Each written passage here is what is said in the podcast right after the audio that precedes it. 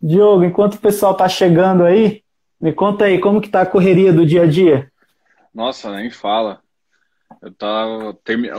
início de mês, né? Tô terminando os relatórios para os clientes de consultoria. Ah. E aí, sabe como é que é, né? Terminando, o pessoal cobrando para ver como é que foi o mês. Ainda mais que foi um mês positivo, né? A bolsa uhum. subiu, os FIs subiram bastante. Até o mercado de, se você olhar o mercado de renda fixa, tesouro direto, CRI e tudo mais, teve uma queda interessante, o que fez com que o preço também aumentasse, né? Então, esse mês foi um mês positivo aí. Sem dúvida, cara. Mas me fala aí, você, você trabalha com mentoria, consultoria, como? Faz o seguinte, ó, vamos, enquanto o pessoal tá chegando aí, me conta aí quem que é o Diogo, então, né? E e como que, com o que que você trabalha especificamente? Qual que é o seu trabalho? Depois a gente entra na parte aí dos fundos imobiliários, vamos, vamos fazer ah. assim.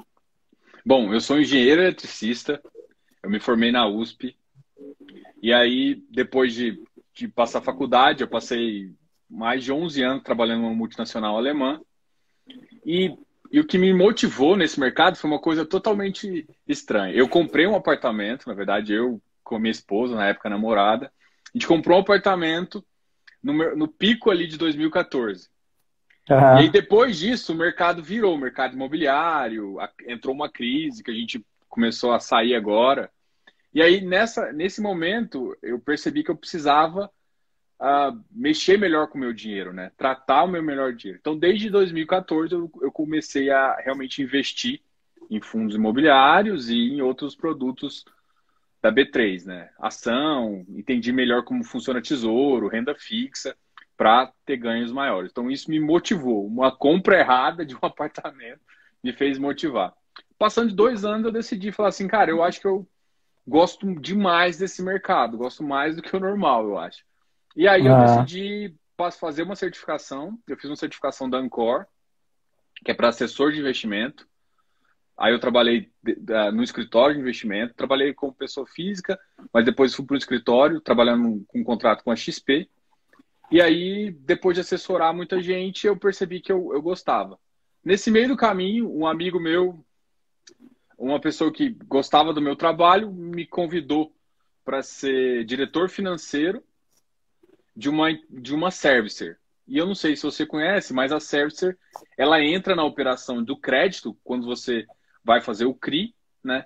Depois a gente vai explicar o que é CRI, mas ela entra junto com a securitizadora justamente para dar a garantia desses créditos. E aí eu trabalhei como diretor financeiro nessa empresa, que é justamente voltada a isso. E aí me motivou ainda mais, porque eu ficava lidando com os créditos diretamente. Eu era diretor financeiro, mas eu conhecia o pessoal da operação. Então comecei a, comecei a conhecer essa parte da operação ligado às informações que iam para o mercado uh, financeiro e eu gostei muito disso, cada vez fiquei mais apaixonado. E aí eu começava a ver o CRI, que a gente fazia gestão ali, virar um. ficar dentro de um fundo de, de um fundo imobiliário.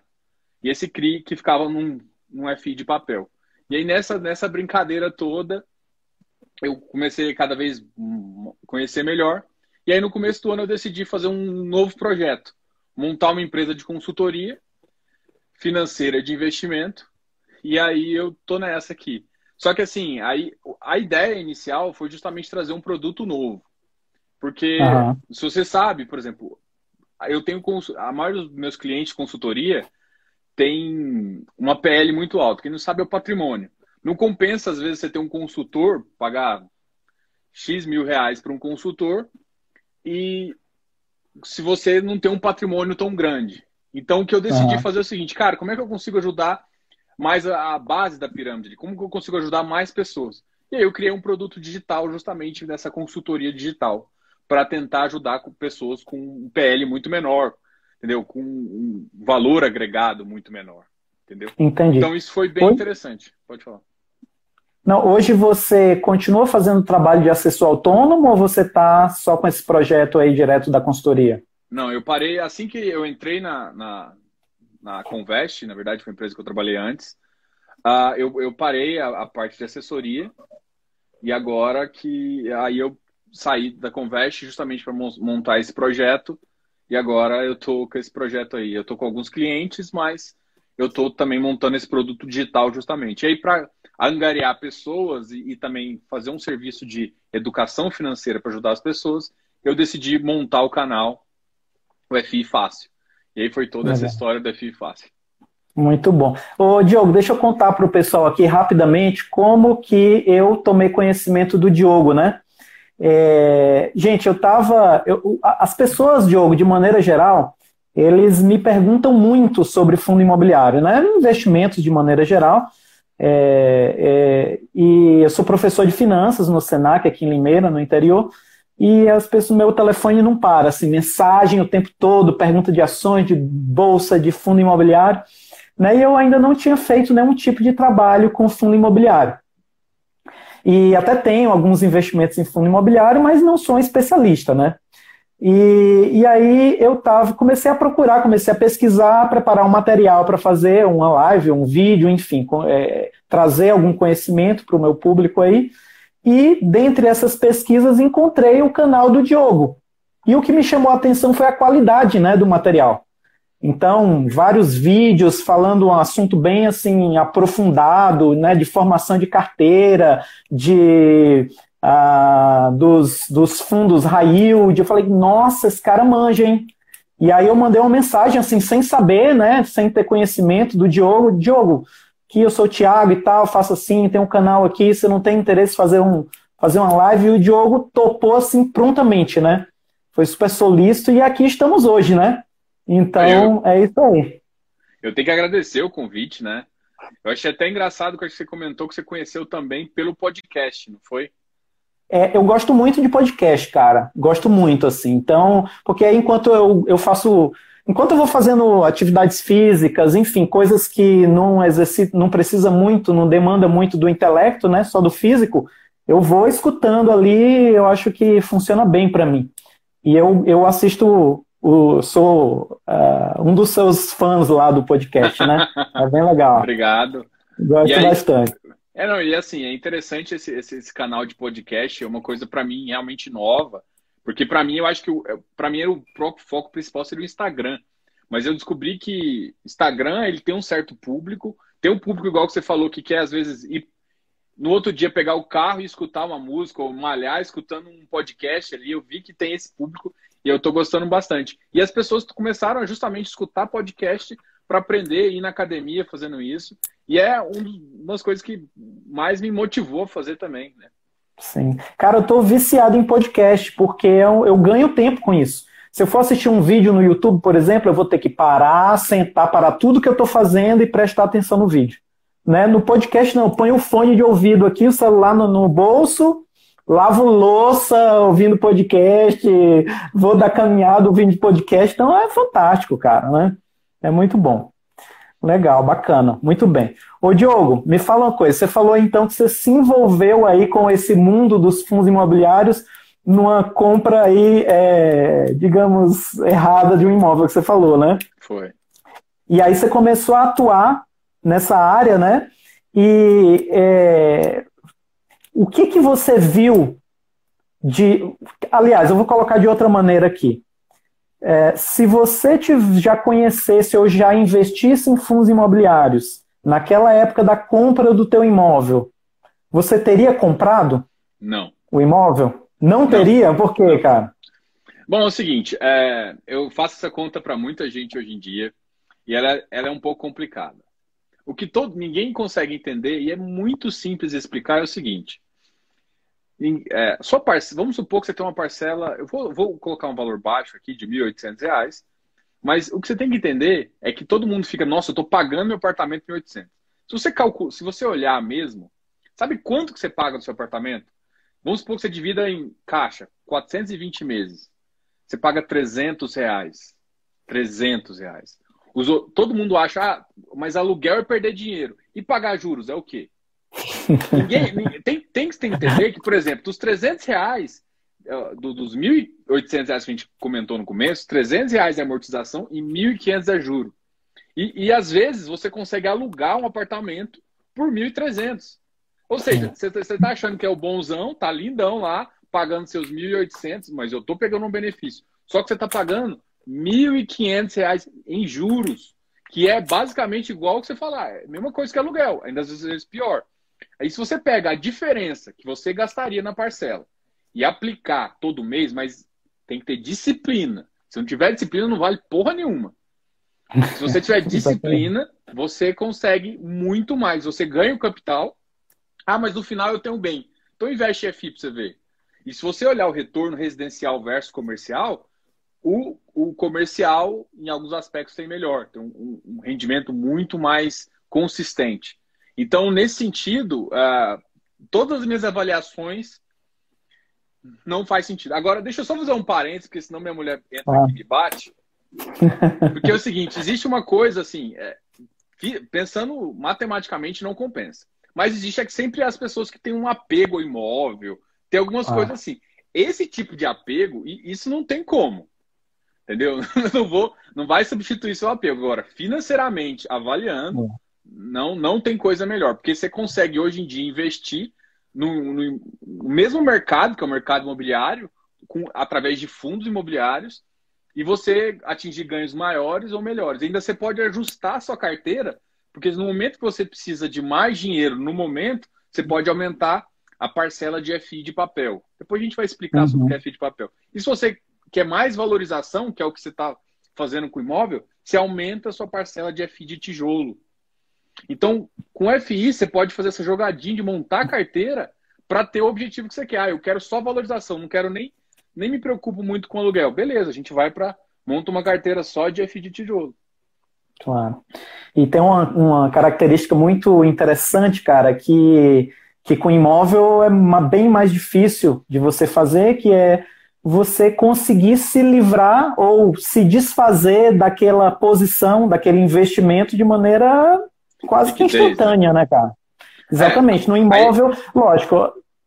Pode falar. É isso, que, eu, isso que eu ia comentar. Assim, a gente tem. Aí começa as, as outras inúmeras vantagens. Né? Eu falei só da, da primeirinha ali, que, que é aquela conta que todo mundo faz. Não, mas eu estou investindo e vou ter um bem no final. Não, você está pagando juros para ter no final. Você consegue. Mas esse, esse critério aí que você falou, ele é um dos mais interessantes. Por quê? Quando você compra um imóvel, o que, que você tem que fazer? Você tem que fazer a transferência dinheiro. Você tem que fazer, é, além dessa transferência, você tem que é, pagar o corretor. Você depende do mercado para vender, ou seja, pode demorar três meses, um ano. Enquanto no FI, cara, dê mais dois. Você vendeu hoje, vai ter book hoje, se você comprar um ativo líquido, que é o que a gente recomenda, em D mais dois está o dinheiro na sua conta. Uhum. Então, e assim, você tem que preocupar com transferência, com corretagem? Não. Até porque hoje em dia as corretoras estão zero. Então, se as corretoras estão zero, você não vai nem pagar corretagem. Quer coisa melhor? Você tem liquidez no mercado, você tem preço e você também tem essa vantagem. Diversificação, redução Diversificação, de risco, né? Não paga imposto de renda no, quando você está avaliando o rendimento, vamos lá, para ficar bem claro isso. O rendimento que você recebe, ele é isento de tributação. Enquanto se você recebe, vamos supor que você invista um apartamento para aluguel. Esse aluguel você tem que ser tributado, dependendo da sua renda, até uma faixa de 27,5%. Então, você tem um, rendimento que é tributável versus um não tributável. Mas é claro que se você vender a cota, você tem que pagar os 20%. Isso é normal. Mas se você vender uma casa também com ganho de capital, você tem que também ir na receita e fazer a declaração de ganho de capital. Sem dúvida. O Diogo, deixa eu te contar uma história rápida, é, que é um, até um pouco engraçada, para que tem tudo a ver com essa história aí, né? É, eu tenho alguns, acho que dois ou três vídeos no meu canal do YouTube que fala justamente sobre essa vantagem, ou, e, enfim, que fala dessa questão de talvez comprar um imóvel não seja a melhor das opções se você pensar do ponto de vista financeiro. E aí eu tenho umas planilhas lá explicando e tal, fazendo conta, né? Beleza. Aí, cara, eu tinha acabado de gravar o vídeo e eu postei lá no YouTube, né? E eu, eu tava lá, cheguei na escola, num dia de trabalho normal aí, aí tava preparando aula no computador, na sala dos professores, aí chegou uma colega assim, e eu vi ela entrando assim na sala, ela me encarando e ela vinha na minha direção, assim. Eu falei, eita, o que, que aconteceu? Eu pensei que era alguma treta com o aluno tal, né? E ela veio assim, bufando, falou: Tiago, você sabe o que você está fazendo? Você pesquisou que você, você considerou a inflação? Você considerou isso? Aí eu entendi que era sobre o vídeo, né? Eu arregalei o olho assim e ela falando, ela tipo tava quase me batendo, entendeu? E aí eu entendi, cara. Aí ela me, eu, eu não sabia assim do contexto, mas depois conversando com um pouco mais de calma, ela tinha acabado de financiar um imóvel. Era recém-casada e tinha acabado de financiar um imóvel. E ela tipo não tava querendo acreditar no que ela viu no vídeo, entendeu? Só que ela tava tão exaltada, Diogo, que eu não tive coragem de argumentar com ela, porque eu fiquei até receioso, cara. Ela estava muito exaltada, entendeu? Tudo que ela falava eu só concordava, eu balançava a cabeça, falei é, e fui dando uma desculpa e saí, porque eu não queria conflito, né? Beleza. Aí passaram alguns dias, aí eu gravei outro vídeo. Nesse primeiro vídeo eu só argumentava, só colocava o meu ponto de vista e tal. Aí eu gravei outro vídeo mas na verdade eu nem mostrei o vídeo para ela. Eu peguei um pendrive e salvei uma planilha lá que fazia o comparativo, mostrando, né, financeiramente, eh, provando que era melhor e tal, com as taxas, com inflação, botei tudo bonitinho.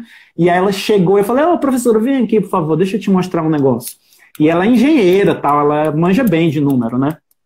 Eu falei, ó, tá aqui, foi esse material aqui, essa ferramenta que eu utilizei para fazer aquele vídeo, tal, tal. Expliquei para ela e ela ficou assim pálida, cara, porque contra número não tem argumento, né? Ela ficou pálida, olhando para mim assim, falou: É, nossa, Thiago, é, tem razão. Mas tem que ver que às vezes é um sonho. Eu falei: Lógico, o meu vídeo eu expliquei desde o começo. Eu falei que é do ponto de vista financeiro, né? Às vezes, se é um sonho seu, se você quer ali manter, dar uma, uma tranquilidade maior para sua família, é outra questão, cara, né? Mas do ponto de vista financeiro, não faz sentido, cara. Então, eu até falei para ela, olha, eu moro de aluguel até hoje, cara. Eu até tenho dois imóveis que estão alugados em outro estado, né? No, no Ceará, que eu sou cearense, e eu comprei logo no meu início de carreira, mas hoje em dia eu moro de aluguel, as pessoas não entendem. Como assim você morar de aluguel? Você é louco? O cara das finanças, falei justamente por isso, né? Mas é engraçado, é, eu, cara. Eu falo que eu sofro um pouco assim, por exemplo, eu soltei um. No podcast mesmo, eu fiz um podcast com a minha esposa, chama Terapia de Casal. Justamente nessa época que a gente comprou. Porque ela virou e falou assim: Diogo, não vamos comprar. Não vamos comprar. E aí eu teimei, fui teimoso e tal, não sei o quê. E aí depois disso a gente gravou esse. Justamente para falar, cara. E aí, esse, quando saiu o áudio, minha prima mandou pro meu tio. Nossa, meu tio quase me ligou, ligou xingando também. Falou, não, como é que você fala uma responsabilidade dessa? Tem que comprar casa, porque não sabe poupar. Eu falei, não, olha só, é, igual eu comentei, tem que ter disciplina e tem que também, assim, porque imagina quando você é novo, por exemplo, essa minha prima é nova. Ela, ela tá numa cidade, cara, é, a carreira pode decolar e ir para outro lugar. Então não Perfeito. faz tanto sentido, não faz tanto sentido você se apegar a um lugar, assim, ah, tô no final de carreira, vale a pena? Cara, também não. Mas se não, se você não olhar simplesmente por amor, porque aí não tem, não tem o que discutir, né? Eu quero, eu tenho uma segurança maior, eu vou me sentir melhor. Porque tem essa, essa questão de sentimento que aí não dá para falar agora. Analisando friamente, cara, não tem, não tem, não tem número que bata isso. Você consegue é muito mais dinheiro, muito mais um potencial de ganho som... muito. E aí logo logo o dinheiro que você ainda recebe paga seu aluguel e sobra. Verdade. Isso aí, cara. Mas beleza. Ô, Diogo, então tá. Vamos entrar num negócio mais específico, então? Bora.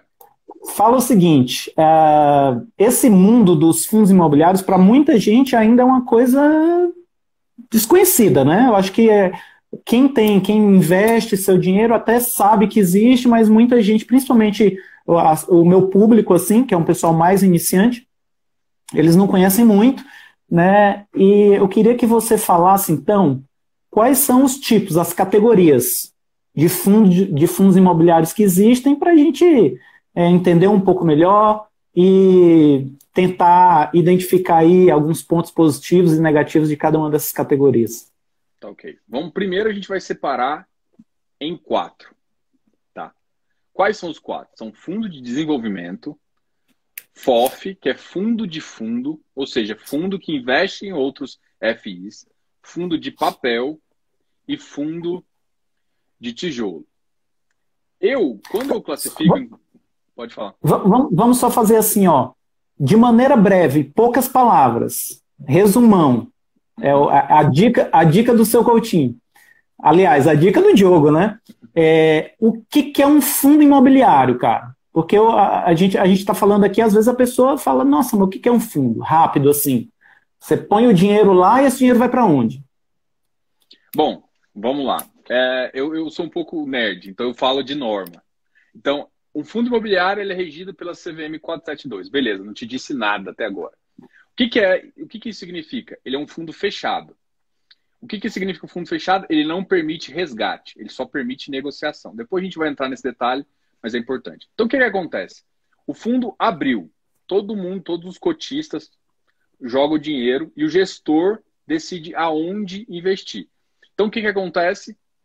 Você põe seu dinheiro em troca de um papel, de um certificado, que é como se fosse uma ação ali, só que a gente vai chamar de cota. E assim, dependendo mais dinheiro você põe, mais cota você ganha. Isso é o mesmo fundo que você compra no banco, só que o banco é um fundo aberto. Beleza, você colocou o dinheiro lá. Esse fundo vai fazer uma aquisição de um produto imobiliário, direto ou indireto.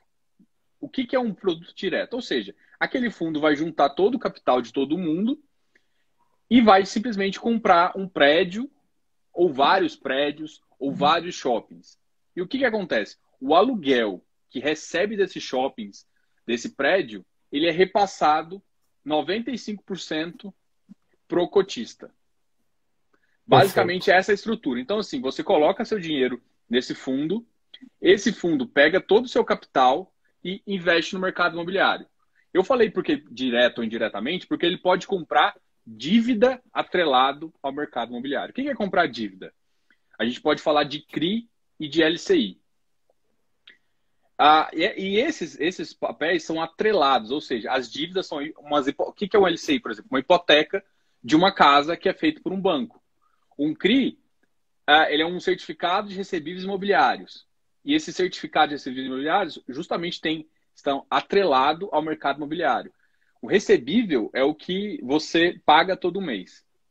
Então, essa dívida toda, você consegue uh, pegar os juros dela e pagar o cotista. Então você pode comprar a dívida ou comprar o ativo. Ficou Perfeito. claro ou vamos. Ou vamos...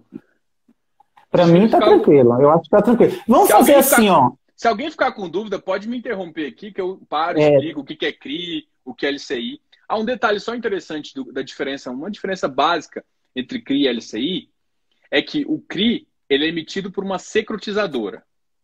Um LCI ele é emitido por um banco. Ou seja, e o banco é a garantia. Na no CRI, a garantia é, a, é o, existe uma garantia, existe o lastro. O lastro é justamente os recebíveis e a garantia é, por exemplo, uma construtora, uma loteadora tem uma carteira de vendas de lote. Tá tudo, vamos supor que está tudo vendido. Essa carteira não faz sentido ele ter. Ele vende essa carteira. Essa carteira, ou seja, com todo mundo pagando as parcelinhas todo mês, esse montante é vendido para o investidor e esse investidor vai receber justamente esses juros do dinheiro que ele acabou de colocar. Entendeu? Então, você, no FI, você sempre investe no mercado imobiliário, só que de forma direta ou indiretamente. E quando é direto, você está querendo receber o aluguel. E indiretamente, você está recebendo os juros. Quando é direto, é como se você comprasse ali uns tijolinhos ali do, do, do empreendimento, né? Exatamente. É refer... É, pode falar. Só para ficar mais fácil, né? Para em vez de você comprar todo o imóvel, você não tem dinheiro, então você reservou ali, por exemplo, 10 mil reais, 15 mil reais, não sei, um valor qualquer, e aí você comprou um muro. Só que aquele muro ele vai te render aluguel. Vamos dizer é, assim, né? Vamos só explicar um, só uma, uma, coisa. É, como esse fundo é justamente regido pela 472 do CVM, ele não pode ser. Você não comprou exatamente o muro, você comprou a cota em si. É, Sim. A referência que ele mostrou é interessante, só que você não.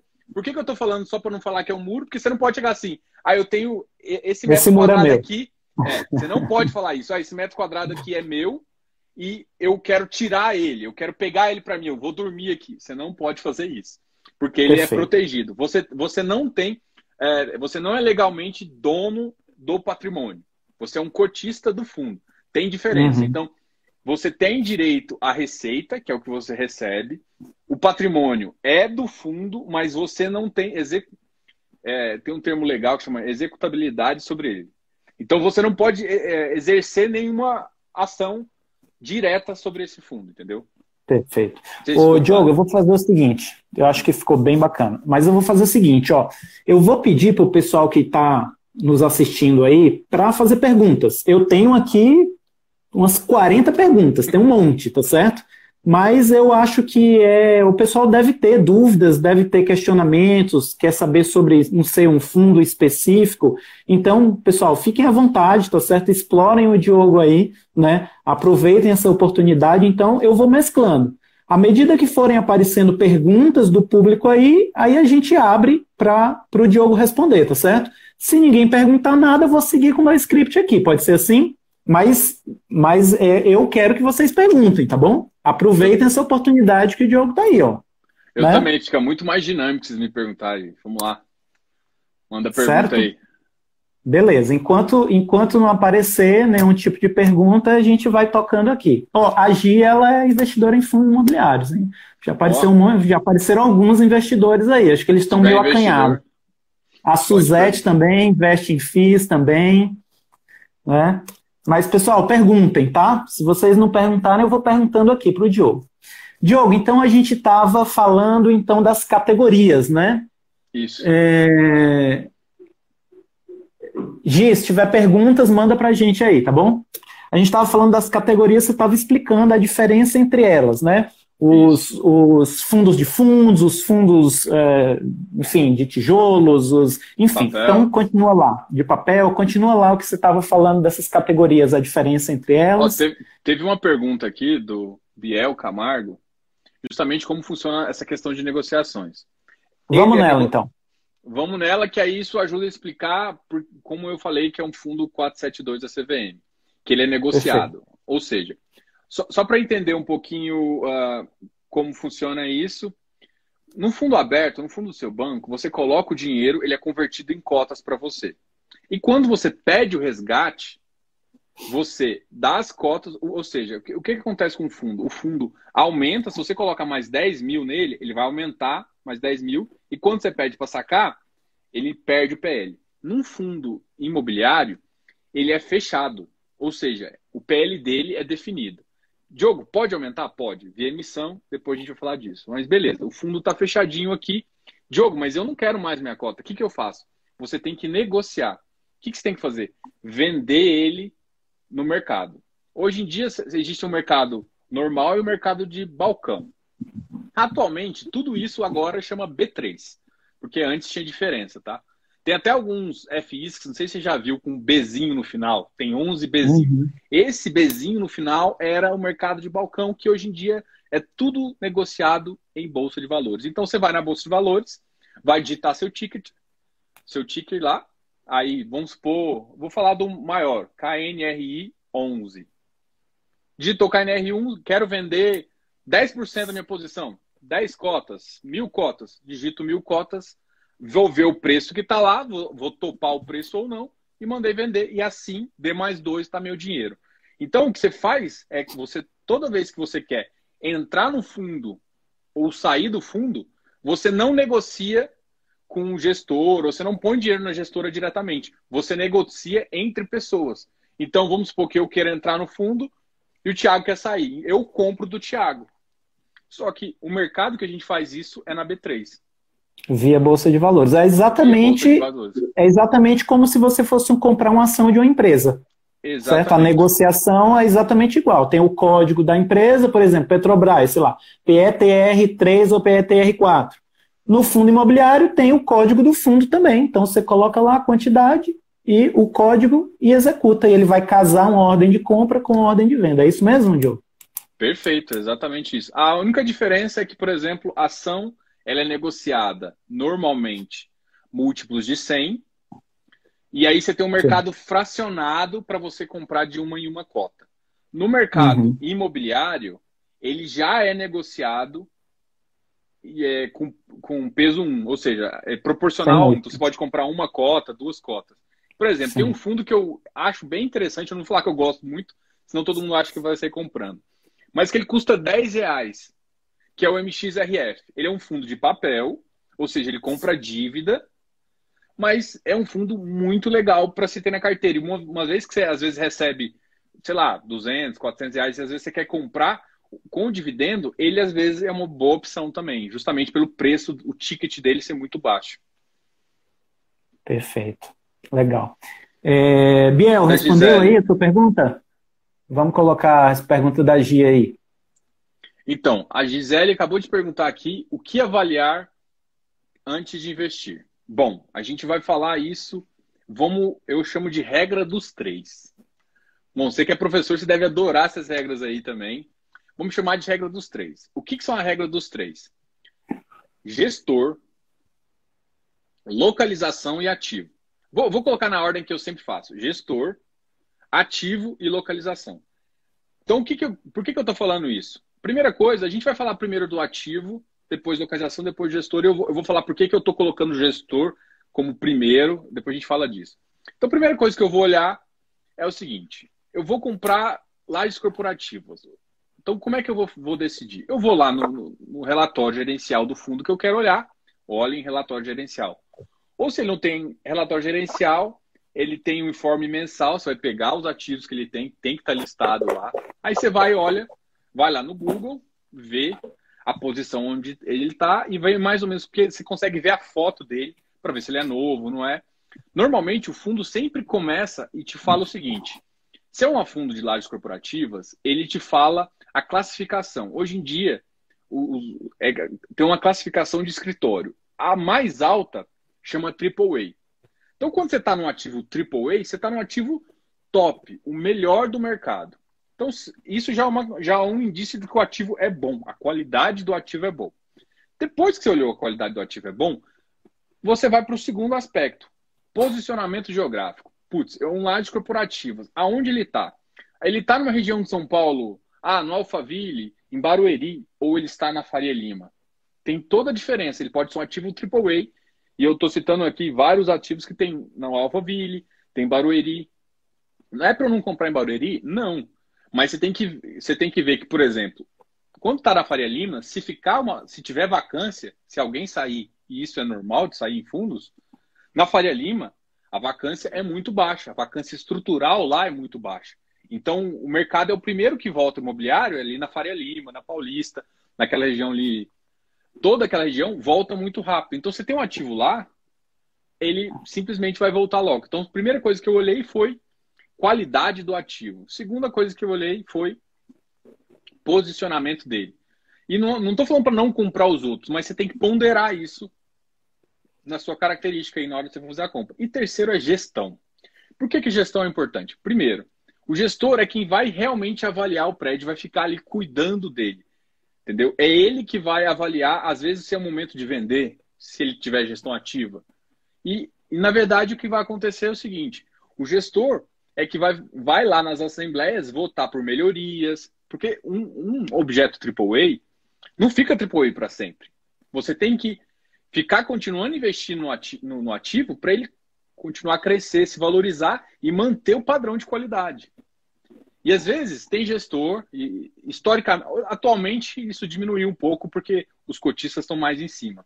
Mas tem ativo que historicamente era AAA e hoje está classe B, que é muito abaixo. Então, o que acontece se você não tiver um gestor ativo que cuida e porque às vezes o gestor deixa os, os, cotistas que às vezes não conhecem tanto tomar muita decisão. O, o gestor ele tem que reservar um, uma parte do patrimônio do, da receita para ficar para fazer reserva de emergência. Todas essas questões é responsabilidade do gestor. E aí, na crise, você consegue ver os gestores que foram melhores e piores. Por isso que hoje eu coloco a gestão como um, um dos, uma das, um dos quesitos mais importantes para avaliar. Se você não tiver um bom gestor, ele no, no, no, longo prazo ele vai depreciar seu ativo ou não vai valorizar tanto. Tá, vamos só vou te fazer uma pergunta mais direta dentro desse, desse assunto aí, né? Suponhamos que o fundo ele uh, já fez todas as alocações, é um fundo já bem estabelecido no mercado, né? Uh, enfim, já utilizou todo o patrimônio para adquirir os imóveis. É, como que esse gestor que, que atua de forma ativa pode beneficiar o cotista, sendo que os recursos do fundo já foram todos aplicados, já compraram os imóveis, os prédios, os galpões, é, ou seja, como que é a atuação dele? Uma gestão ativa? É. Bom, Na passiva ele fica ali, né, administrando burocracia, digamos assim, né? É. O, o, quando você tem uma gestão ativa, ele basicamente ele o gestão passiva ele basicamente vai administrar o seu o portfólio que ele já tem. Uma gestão ativa, ele fica de olho em oportunidades. Vamos supor que ele vê um, um ativo perto perto de onde ele tem interesse ali, da região de interesse do, do regulamento do fundo, é importante entender isso. O ativo está subvalorizado porque ele está sem mal cuidado, porque ele está administrado às vezes por uma pessoa física, às vezes tem, ele é administrado pulverizado, ou seja, tem muito dono e não consegue achar uma linha. E aí o que acontece? O que, que o gestor ativo faz? Ele vê uma oportunidade, ele sabe que ele vai ter que investir, ele faz toda essa tese e ele compra e vende ativos. Aí ele vem, pega um ativo do portfólio, às vezes que assim, cara, esse portfólio, esse ativo já está performado, ou seja, ele não vê tanto ganho. Ele vai continuar rendendo aquela, aquela quantidade, é bom, mas ele vai sempre crescer à medida que o mercado imobiliário vai crescer. Então, às vezes, ele pega um ativo performado, vende e compra um underperformance para ele performar melhor. E aí uhum. ele compra vacância. Então, essa, esse mix de, de ativos que ele coloca no portfólio é que te dão um ganho superior à média e que vão realmente é, pegar valor e, a, e, colocar no cotista. O que, o que um bom gestor ativo faz, ele agrega mais valor ao cotista. Então ele pega o mercado imobiliário e ele coloca aquele, aquele salzinho, aquela pimentinha para dar aquele gosto melhor e te entrega mais dinheiro, o que é importante. Perfeito. E para fechar essa questão aí, para a gente ir para outra pergunta, onde que os investidores podem encontrar essas informações da classificação né, do fundo, se é AAA, se é, se é B, enfim, e onde estão localizados esses imóveis, onde que eles encontram essas informações para tomarem uma decisão com mais segurança? Bom, a maioria dessas informações, a maioria dos gestores hoje em dia, eles não são obrigados, mas eles estão fazendo relatório gerencial. Esse relatório gerencial ele é, é ele é emitido pelo gestor e ele é colocado na B3. Existem sites, por exemplo, eu sigo o Clube FI, tá? E dentro do Clube FI, por exemplo, tá, tá, tá o Fundo Net, que é justamente todos esses fundos ah, para eu disponibilizar esse tipo de material. Então, antes de eu fazer uma análise, um dos lugares que eu vou para coletar essa informação, ou eu vou no site da B3 oficial, ou eu vou ali no Clube FI justamente para pegar essa informação. E aí dentro do relatório, ah, Diogo, eu não estou vendo, eu não vi uh, o triple, esse esse ativo que eu tenho não tem relatório gerencial. O que que eu faço? No relatório trimestral tem todos os ativos que o fundo compõe. Beleza? Então, você vai pegar esses ativos. Aí existem, se você digitar, existem sites que soltam justamente esse, esse, uh, a, essa qualidade desse ativo. Então, essa é uma segunda forma de fazer, é um pouco mais complicada, mas aí eu já te falo uma coisa, cara. Se tem um gestor que te dá todas as informações, que ele está sendo transparente, por que, que você vai optar por um gestor que está querendo não tá te dando as mesmas informações? É esse tipo de régua de mercado que a gente tem que acostumar. Se você continuar comprando de um gestor que não te dá informação, ele nunca vai te dar. Então, assim, eu, eu primeira régua, por isso que eu coloco gestão ali em cima. Se o cara não tá me dando a informação que eu quero para eu decidir se eu vou comprar, cara, por que, que eu vou comprar dele? Não sei se você, você concorda comigo aqui. Por que eu vou comprar claro. um cara que não, vai, não tá me dando informação? Então a gente tem que aumentar esse nível, cobrar mais, e uma das formas é justamente essa. Perfeito. Ô, Diogo, eu vou, eu vou só liberar aqui a pergunta da Gia, eu acho que a gente já respondeu, deixa, né? Deixa eu, só, deixa eu só fazer um comentário sobre a pergunta, porque eu respondi mais assim, o que avaliar? Aí ela colocou uma parte antes, ela escreveu em forte queda. Gi, tá. só, só, um recado então. E não muda. Não muda se é forte queda, se é se está em alta, você compra pelo ativo. Ah, Diogo, mas tem tem coisas que eu posso avaliar também? Pode. Mas se você determina uma carteira boa, se você determinou, se ele passou nesses três critérios seu, cara, você pode comprar, ele vai te dar valor. Ele vai agregar para você. Então não, não, não mude de perfil de acordo com o mercado. Porque senão você pode errar, porque você vai errar o time. De, é muito fácil você errar o time de mercado. Mas se você escolher bons ativos, aí você vai tomar sempre uma decisão boa. Ah, um detalhe, às vezes. Vamos lá. Isso eu falei de, de, de, de lares corporativos. Falando um pouco, por exemplo, de logístico, é, uma das questões que muita gente olha é um quarto fator, que é para quem está sendo alugado. Principalmente logístico, uhum. eu acho que isso é uma importância muito maior. Tá? Ou seja, para quem que está alugado? Por quê? Porque se é uma, uma Ambev da vida, uma Heineken da vida, um galpão logístico é alugado para essas, cara, você está bem, né? É, dificilmente ele vai quebrar um contrato atípico e vai deixar você, que é o cotista, na mão. Pô, vou jogar uma pulga atrás da sua orelha aí, hein? Posso complicar a sua vida? Vamos. A Petrobras também é uma grande empresa e. e o, o, não é, o XP CM11 Sim. vai deixar todo mundo na mão. Não, mas assim, a, a Petrobras. Não, mas é, tô... vamos lá, vamos falar do XPCM11. Então vamos falar dele. Bom, o seguinte, o XPCM11, para quem comprou, já comprou errado, porque é em Macaé. Eu, eu, é, um, eu falei que eu trabalhei numa empresa alemã, eu trabalhei justamente com essa parte de, de petróleo. Cara, Macaé é uma cidade focada em Petrobras. Então, a primeira coisa, monoativo e monoinquilino, cara, foge. Foge. Monoativo e monoinquilino, foge. Pode ser Petrobras, pode ser a mãe, não, não compensa. Porque Perfeito. justamente acontece isso. Por que, que aconteceu? Ah, mas a Petrobras, a Petrobras vai sair pagando tudo, ela não vai ficar devendo nada. Então, em termos de pagamento, isso é tranquilo. E, e a gente pegou de laje, é um pouco diferente do que eu estava falando de, de, de, atípico ali. Mas beleza, vamos pegar esse gancho aqui. Agora. Só, ó, só explica um pouco para o povo aí, no contexto, o que, que é monoativo, monoinquilino, para eles né, tá. se familiarizarem com, a, com o contexto. Tá? É, por exemplo, quando você é dono de um prédio só.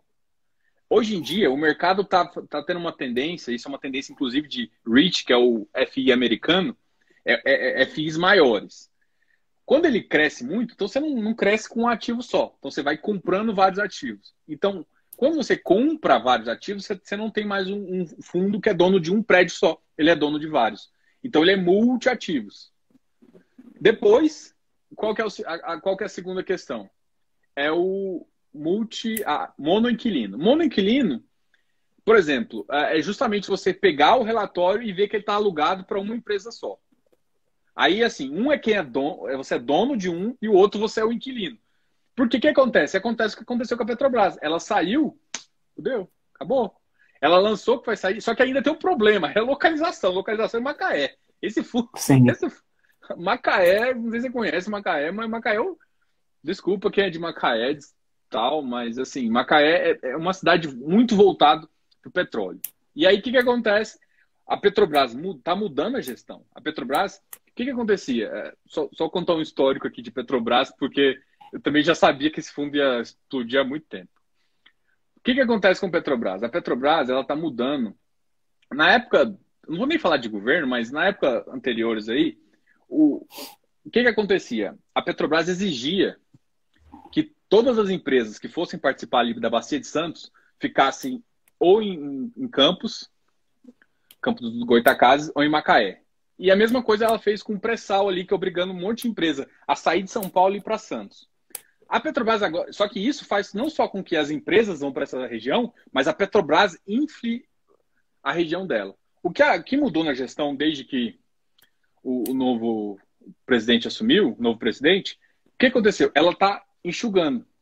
E ela já está com o pacote de tirar toda, tudo aquilo lá e mandar tudo para o Rio. É mais fácil concentrar, você, conseguir, você consegue otimizar custo.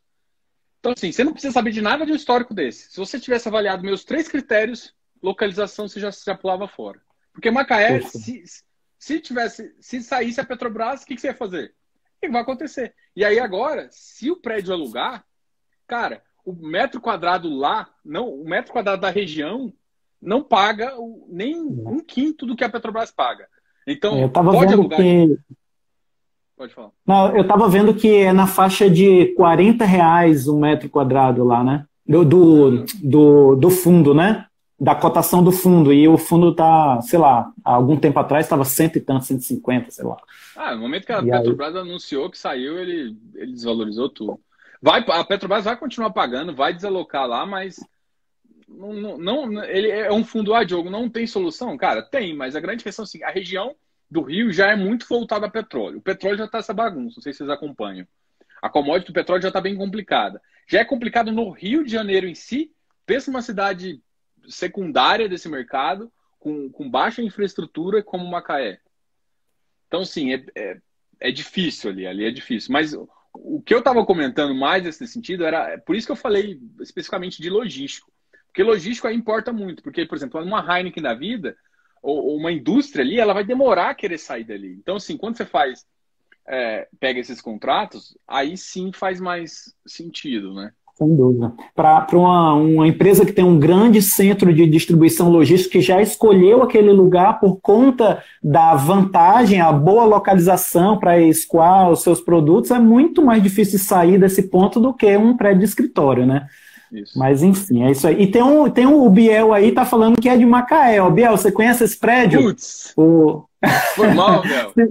Se, ô, Biel, se você conhecer, escreve aí o que, que você sabe do prédio pra gente. Mas, mas o prédio é bonito, gente. Eu não tô, não tô falando isso, não, tá? O prédio é bom, é bem localizado, a estrutura é espetacular. Só que ele é tipo uma ilha lá em Macaé, sabe? É. Ele é tipo assim, imagina, tem os deuses ali, que era Petrobras, e o resto Macaé. Era mais ou é. menos isso, sabe? Tipo, é, era uma diferença muito gritante. Então, assim, o ativo é bom, é de qualidade, só que localização. É. Ô, Diogo, deixa eu, deixa eu aproveitar aqui, eu lembrei de uma coisa.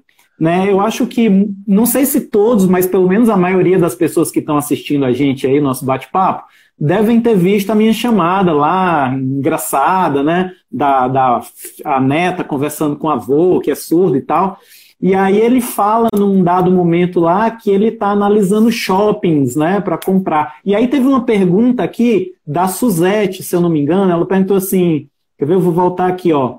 Ela perguntou quanto que é, quanto que gasta para comprar, para investir em fundo. Eu não estou encontrando a pergunta, mas eu vi em algum momento ela perguntou aqui, ó, achei. Quanto eu tenho que ter para investir?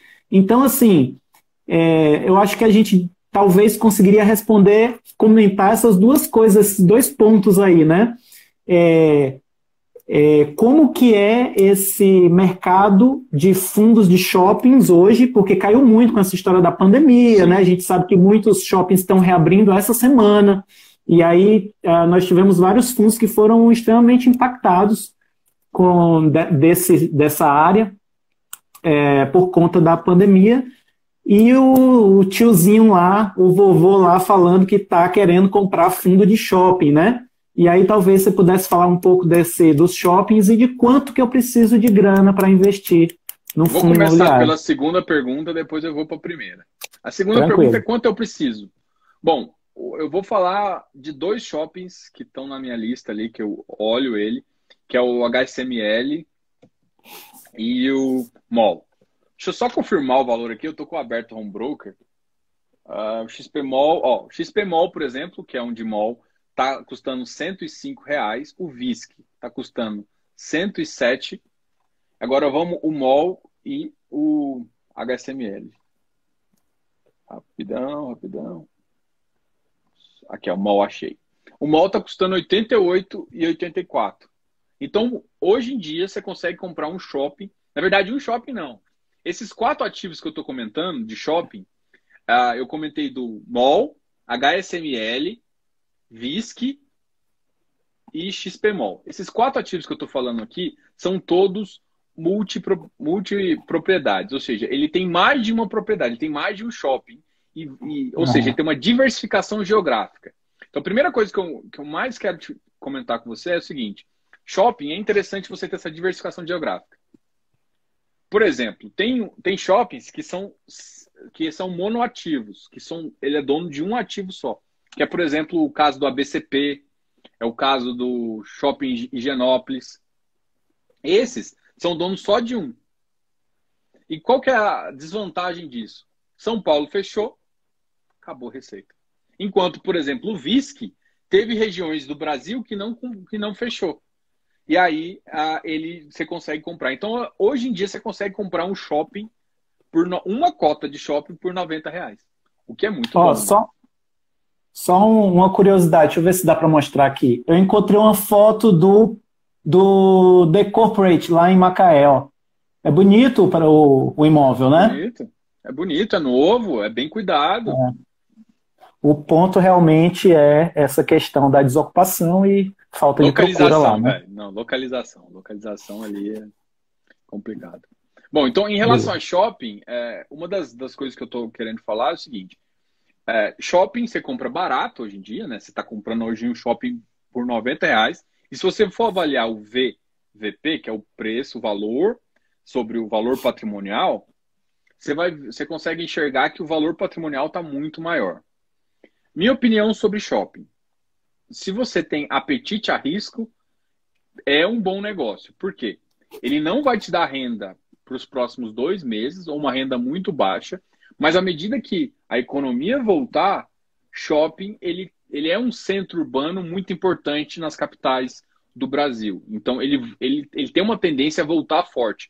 Mesmo que o e-commerce é, ele força essa, as pessoas a comprarem pela internet, mas no Brasil ainda existe um, o pessoal ainda é carente por, por contato ali, é uma, uma coisa, condição social nossa. Então eu acredito muito importante que os shoppings são muito importantes nessa, nessa característica. Então, eu continuo investindo em shopping. Eu acho uma, uma, um ativo interessante, mas eu sempre compraria multiativos. Eu não compraria monoativos em shopping. Essa é a minha opinião, justamente por, porque, por exemplo, eu, uh, vou citar o VISC. O VISC, mesmo durante essa crise, ele nunca parou de pagar o, o aluguelzinho, porque ele teve ativos que não fechou. E aí ele também uhum. tinha uma caixa e tudo mais. Ele foi um dos primeiros ativos que voltou a ter. E agora, por exemplo, só que o XPMOL está voltando também. Por que o XPMOL voltou? Porque São Paulo anunciou uh, que vai abrir. Então, aí o XPMOL ele tem uma carteira de ativos um pouco melhor. Mas aí é uma análise mais detalhada aí, que você tem que olhar o ativo por ativo, mas é bem interessante. Então, assim, se você está disposto a, a correr um pouco mais de risco e a esperar um pouco mais de longo prazo, os que estão mais longe do VP, é, que é, um, é, uma média ali, que normalmente esses fundos vão voltar logo para o VP, é, os ativos que estão mais longe é justamente os ativos de shopping. E tem, isso tem um estudo que o HGBS fez, que é um outro de shopping também muito bom, que é, é multiativo também. E ele fez esse estudo depois a gente vê. Eu coloquei ah, no, meu, no meu canal um, uma avaliação dos ativos de tijolo. E aí, se você consegue analisar lá que os shoppings foram que mais caíram em termos de receita e em termos de cota. As cotas caíram, aí eu, eu vou falar o dado de cabeça, eu vou errar aqui, mas em, as cotas caíram em torno de 19% e o rendimento caiu em torno de 80%. Então, mas por que, que a cota não caiu mais? Justamente porque está todo mundo preso ali ainda no VP, entendeu? Essa é só uma, uma dica. Eu vi que tem mais uma pergunta, vamos responder? Tem. Deixa, deixa eu só falar uma coisinha aqui. É, o nosso tempo está quase acabando, tá, pessoal? Pelas minhas contas, deve faltar aqui uns dois, três minutinhos. Então, só vai dar tempo de responder mais uma. E aí, assim que aparecer o reloginho aqui, a gente se despede aí, tá bom?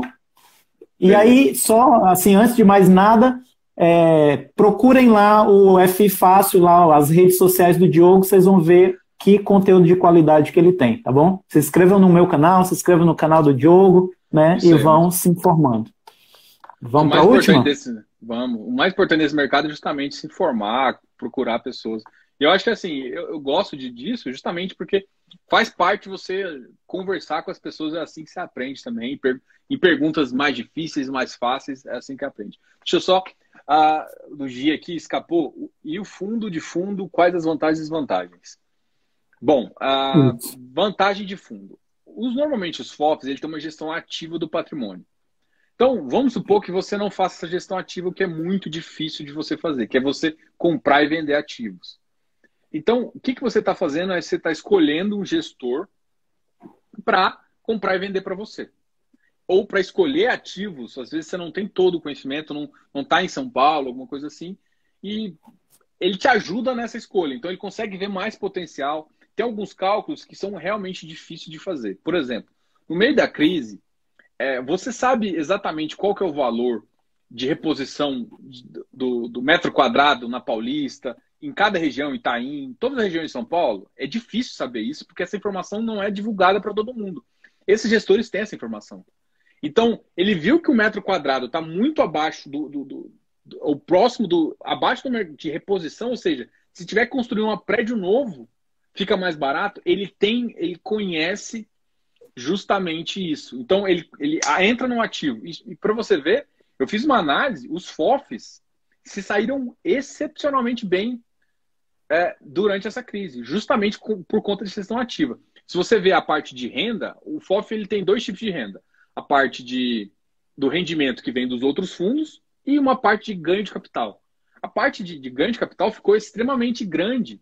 O FOF, por, o HFOF, por exemplo, deu uma vez e meia o rendimento que ele recebeu uh, em termos de, de, de, receita de outros fundos. Então, ele realmente teve um gr grande ganho de capital. Então, vários FOFs tiveram re realmente desempenhos espetaculares. Estou falando das vantagens. Uma outra vantagem também é porque ele, ele aumenta normalmente. Se, se você tem uma carteira de, de tijolo, o seu yield é mais baixo. Uma das formas de você aumentar seu yield sem, sem ficar tendo que escolher papel é um FOF.